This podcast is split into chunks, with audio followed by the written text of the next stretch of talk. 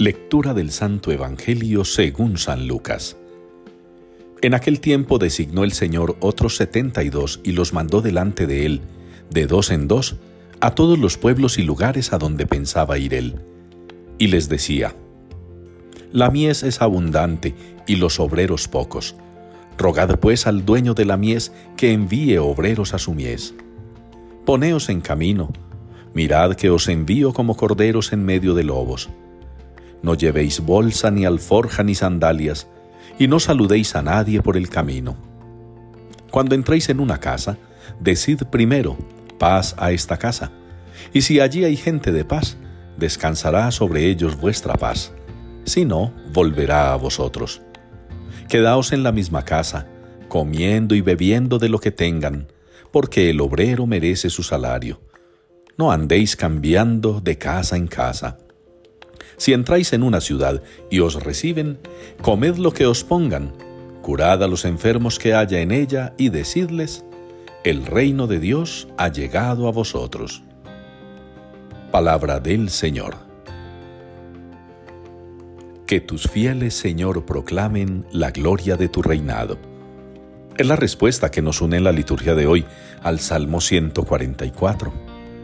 Que tus fieles, Señor, proclamen la gloria de tu reinado y se sale un poco del tema que venimos trayendo, la liturgia de hoy que nos invita a recordar a San Lucas, evangelista, que tuvo una misión importantísima, escribir, para darnos testimonio en nuestro tiempo de lo que él en su tiempo vio, escuchó, conoció, meditó y recibió como inspiración del Espíritu Santo.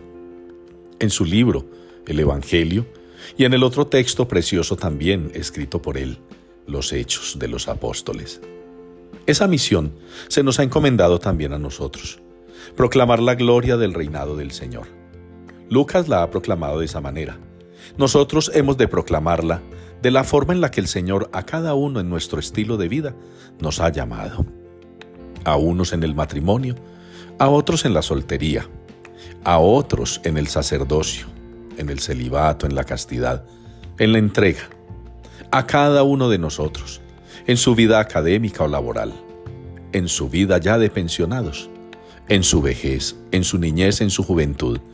Todos y cada uno de nosotros podemos proclamar ese reinado del Señor, que el reino de los cielos ha llegado, como lo dice el Señor Jesús hoy al finalizar el texto del Evangelio.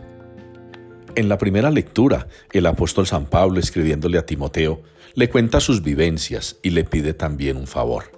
Le cuenta sus penas, pero se encomienda también a él. Que ustedes y yo, hermanos, en nuestra relación con los demás, en la forma en que vivimos la vida junto a los otros, podamos dar testimonio del Señor. Unos nos apreciarán, otros nos despreciarán. Algunos compartirán con nosotros, otros nos rechazarán. Pero nosotros, firmes en el Señor, demos testimonio. Seamos capaces de anunciar el reino que Jesús mismo anunció con su vida, con su pasión, con su muerte y con su resurrección por nuestra propia salvación.